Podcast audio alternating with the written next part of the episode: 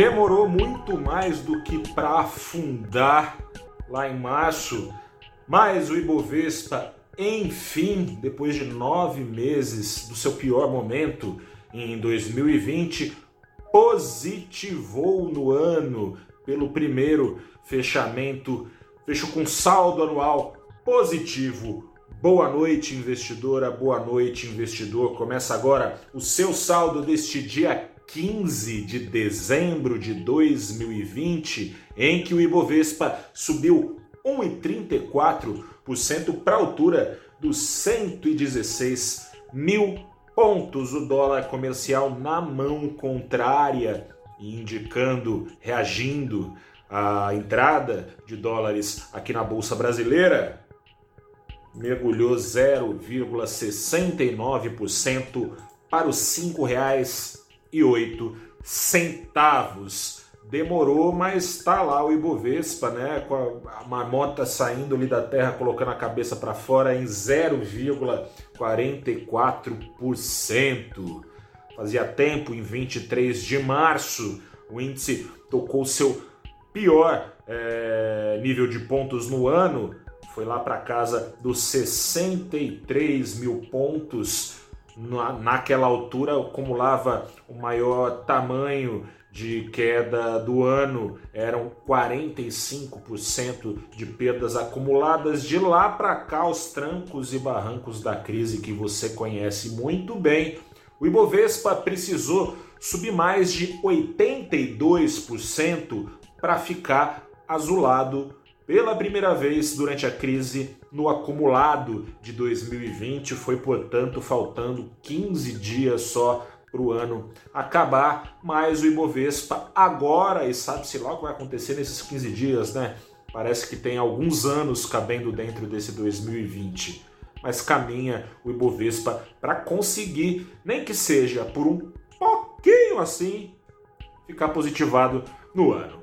No dia seguiram fazendo então é, valer o seu potencial, os juros baixos no mundo, como foi é, ao longo desses últimos meses, e agora notícias promissoras, como tem sido nos últimos meses mais recentes, de vacinas também fazendo valer o seu entusiasmo é, gerado sobre é, as decisões dos investidores do mundo. Aqui no Brasil tem voltado esse fluxo então de estrangeiros, voltado já é, também com as vacinas, com os juros baixos no mundo e com a solução das eleições americanas desde novembro, vindo para cá e conforme o noticiário colabora eles acabam mantendo o Ibovespa lá para cima e bem mais para cima do que os índices, é, muitas vezes, das principais bolsas. Está sendo apagado aí o que parte, pelo menos, do saldo negativo de entrada de estrangeiros aqui no Brasil via mercado de bolsa secundário, ou seja, aquelas ações não IPOs, né, não estreias de empresa, mas aquelas ações negociadas no dia a dia. Hoje, algumas novelas que têm sido acompanhadas de perto pelos investidores prometeram, continuaram prometendo bons capítulos daqui para frente, novela americana dos pacote, do pacote de gastos contra a crise. Lá atrás chegou a se falar em 2 trilhões de dólares, depois, mais recentemente, e depois das eleições, falava-se em 900 bilhões, está para sair, parece um pacote menor ainda de 700 bilhões, mas que atenda é, coisas mais urgentes da crise, caso de remessas de dinheiro para desempregados e também para pequenas empresas suportarem a pressão da crise de medidas de isolamento que estão sendo retomadas e podem ser ainda mais agravadas lá nos Estados Unidos, enquanto as ondas da Covid-19, a terceira onda e mais violenta, varre os Estados Unidos. Mas, pelo ponto de vista fiscal, investidores animados com essa solução que, se não é a sonhada lá atrás, pelo menos é alguma solução, essa incerteza pode sair da frente. Outra incerteza que está caminhando para um desfecho e há uma expectativa, ao menos positiva, dos investidores, vamos ver o que acontece, né?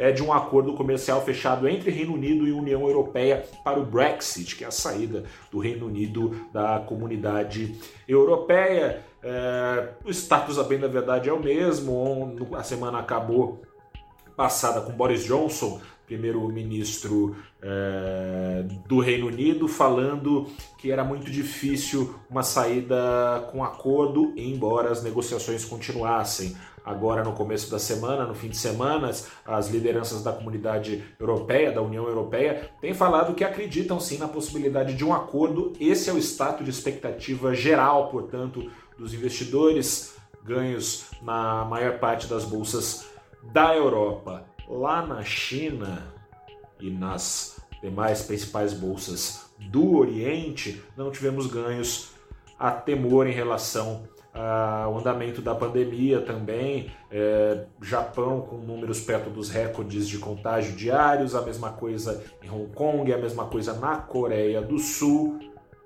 veio um dia de realizações. Mas lá do Oriente também veio um dos motivos de ganhos do Ocidente. A China apresentou aí na virada da madrugada para o dia aqui é, no Ocidente números bastante surpreendentes sobre a sua retomada. Foi o primeiro país a enfrentar, a conhecer, a dizer olá e sair correndo da Covid-19, tem sido também o primeiro país a se recuperar. A economia chinesa está prosperando já num nível maior, até na verdade, do que o pré-crise. Hoje tivemos dados da indústria de novembro melhores do que os dados de novembro do ano passado, por exemplo. O varejo por lá também está prosperando, o número de investimento está tá prosperando.